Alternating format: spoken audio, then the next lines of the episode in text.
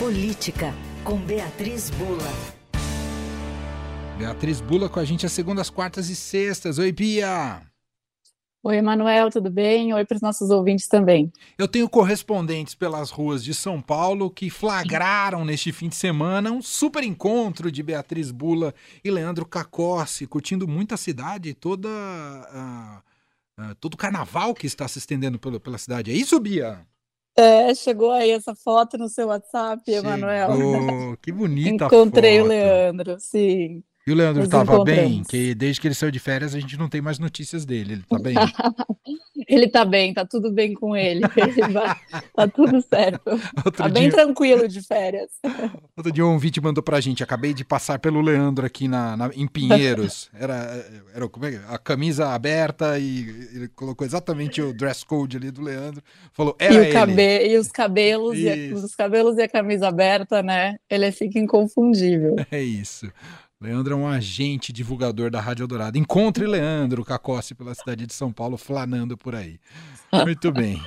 Feita essa primeira observação carnavalesca e de encontros pela cidade de São Paulo, vamos ao que interessa aqui, as notícias da política. E o dia de hoje já é um dia bastante importante, que é a retomada depois do recesso dos trabalhos no Congresso Nacional, da Câmara dos Deputados e do Senado Federal e, claro, com recados diretos, especialmente do presidente da Câmara, Arthur Lira, ao executivo, ao governo Lula, sobre a definição do orçamento e, claro, das emendas prometidas, segundo ele, pelo governo aos parlamentares. A gente sabe que o Lula cortou parte delas.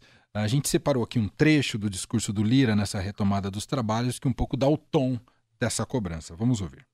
Errará grosseiramente qualquer um que aposte numa suposta inércia desta Câmara dos Deputados neste ano de 2024. Em razão sejam por causa das eleições municipais que se avizinham, seja ainda em razão de especulações sobre eleições para a próxima mesa diretora a ocorrerem apenas no próximo ano. Errará ainda mais quem apostar na omissão desta casa, que tanto serve e serviu ao Brasil, em razão de uma suposta disputa política entre a Câmara dos Deputados e o Poder Executivo. Muito bem, está aí uma parte da declaração de Arthur Lira nessa retomada dos trabalhos no Congresso Nacional, com seus recados diretos é importante dizer, já vou passar a bola aqui para a Bia analisar, né, que o presidente Lula manteve o Alexandre Padilha na articulação, uhum. havia uma insatisfação em relação à maneira como ele tem conduzido essas negociações entre Congresso e o Executivo, mas fato é, tem uma expressão que eu gosto bastante, Bia, que muita gente classifica esse período mais recente do Brasil como uma espécie de parlamentarismo orçamentário, né? Que é justamente esse Congresso que briga mais pelos nacos do orçamento. E os discursos de hoje, de Lira, de Pacheco, vão muito nessa linha, né, Bia? É, esse Congresso com mais poder de influência e é, discricionariedade sobre o orçamento, né? É, ou seja, o Congresso é, conseguindo é, trazer para si, trazer é, para as mãos dos parlamentares é, mais é, decisão, mais poder sobre a decisão de como executar esse orçamento. Essas emendas, né, que são as tais emendas parlamentares, é, são uma forma aí que os parlamentares usam para mandar dinheiro para as obras, para os projetos, é, nas suas bases eleitorais, normalmente, né? É, e por isso é tão importante para deputados e para senadores. É, bom, claro, a gente está falando aqui de quando é, é, feito o bom uso dessas emendas, né, Manuel? Vamos partir desse, desse pressuposto aí. É, mas independente, é, independentemente disso, então, considerando o que deve ser a regra, né? É, que é o uso em obras e projetos de interesse da população, mas cada deputado acaba o senador enviando para o seu reduto eleitoral e isso faz com que ele é, exerça mais poder, tenha mais influência na sua região, provavelmente consiga se reeleger, reeleger seus aliados e assim a banda toca é, na política, né? É, o discurso do Lira foi é, foi um, um, recado bastante claro, né? Sem é, meias palavras aí ao executivo para que o executivo cumpra as suas promessas, né? Ou seja, é, tenha havido essa é, cobrança aí por parte do Congresso ao Planalto com relação é, ao suposto descumprimento de acordo, acordos, é, considerando a história aí de é, uma maior rigidez para liberar essas emendas parlamentares, né? É, e a gente sabe que por trás desse discurso também está é, uma crítica que vem sendo feita nos bastidores aí é, pelos parlamentares e especialmente pelo Arthur Lira à condução dessa negociação política pelo é, ministro Alexandre Padilha, como você é, bem mencionou.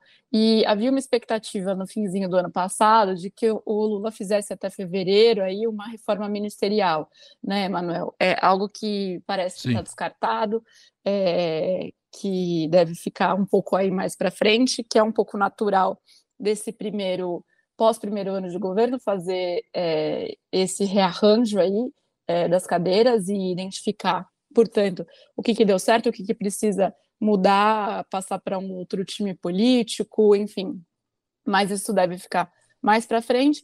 É, e é, também decidiu-se, né, Lula decidiu manter o Padilha na função que ele tem, que é a função, a função de relações institucionais, e que vem sendo justamente criticada aí pelos parlamentares. É, e manter é, o Padilha nessa função também não deixa de ser um recado do próprio Planalto né, ao Congresso, é, no caso ao Lira é, e, ao seu, e, aos aliados do Lira, de que não, é, não, não são eles que vão definir ali quem eles querem ver é, no comando da articulação política junto à presidência. Se isso vai dar certo, por quanto tempo vai dar certo, se o Padilha vai resistir a essa fritura, eu acho que é algo a ser visto ainda é, cenas dos próximos capítulos, não dá para a gente saber é, de cara o que acontece, mas é, inicialmente Lula bancando o Padilha, mas colocando também o Rui Costa aí, é, a coluna do Estadão até trouxe hoje, é, trouxe isso é, hoje no Estadão, no jornal, e o, o destaque que deve ser dado cada vez mais também ao Rui Costa, que é o ministro-chefe da Casa Civil, para tentar, de certa maneira, poupar o Padilha desses embates mas o Rui Costa não tem, e a coluna do Estadão traz isso, e é importante também é, é a gente lembrar, o Rui Costa não tem é, o jogo de cintura que o Padilha tem, nem mesmo dentro do governo. Então, é, a entrada até com ministérios que não são ministérios do PT, é, por exemplo, ou até mesmo com o ministro Fernando Haddad, da Fazenda,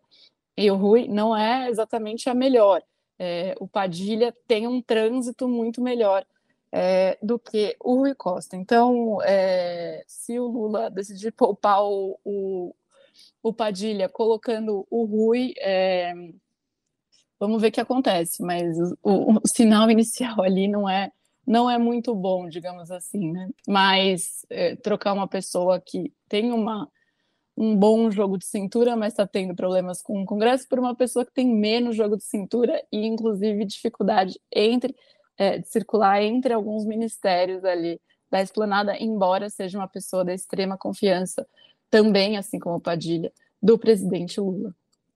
Eu vou colocar aqui, ó, o Padilha já deu respostas às declarações do Arthur Lira Aí tem se posicionado também. Vamos ouvir aqui a fala do ministro das Relações Institucionais, Alexandre Padilha. Este governo, sob a liderança do presidente Lula, não gera conflito, não entra em conflito.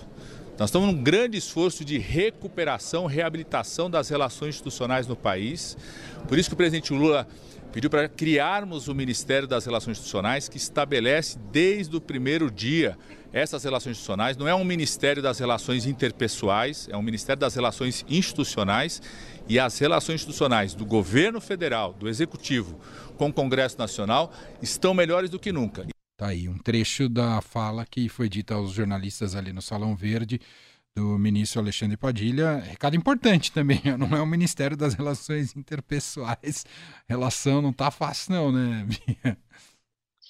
É isso. Tudo indica que esse começo de ano vai ser uma. Nesse começo de ano, esse jogo político é, vai ser de, é, de, dos dois lados, né?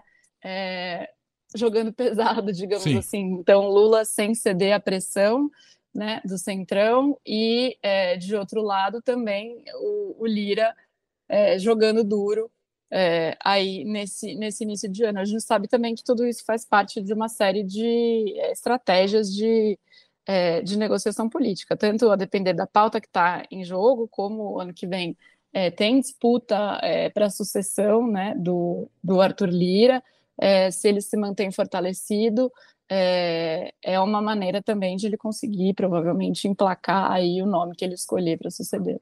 Muito bem. Bom, só queria dizer, só para concluir, que é legítimo que haja essa briga de poder entre legislativo e executivo para ver quem consegue mais espaços, né, justamente na definição de como gastar o dinheiro público, mas acho que a Bia deu a chave que a gente não pode, pode esquecer jamais, porque às vezes a gente fica só nessa superfície da briga de poder e esquece de comentar a qualidade do gasto, seja o gasto via política pública do Executivo Federal, seja a qualidade do gasto via emendas parlamentares com os congressistas. Isso não pode ser perdido no, no horizonte. Né? E, esses uhum. dinheiros, afinal, estão sendo bem gastos em favor da população ou a gente só está tratando de quem tem mais poder? É, essa chave a gente não pode perder jamais, né, Bia? Com certeza, com certeza, Manuel. Muito bem, Beatriz Bula volta com a gente agora na quarta-feira com mais por aqui no fim de tarde. O, a gente está hoje meio celebrando, porque foi no fim de semana, viu, Bia? Então estendo a você os cumprimentos os cinco anos do fim de tarde que completamos neste fim de semana e você faz parte, é essencial neste programa. Obrigado, um grande beijo para você. Que felicidade, parabéns ao programa, parabéns a você também, Manuel.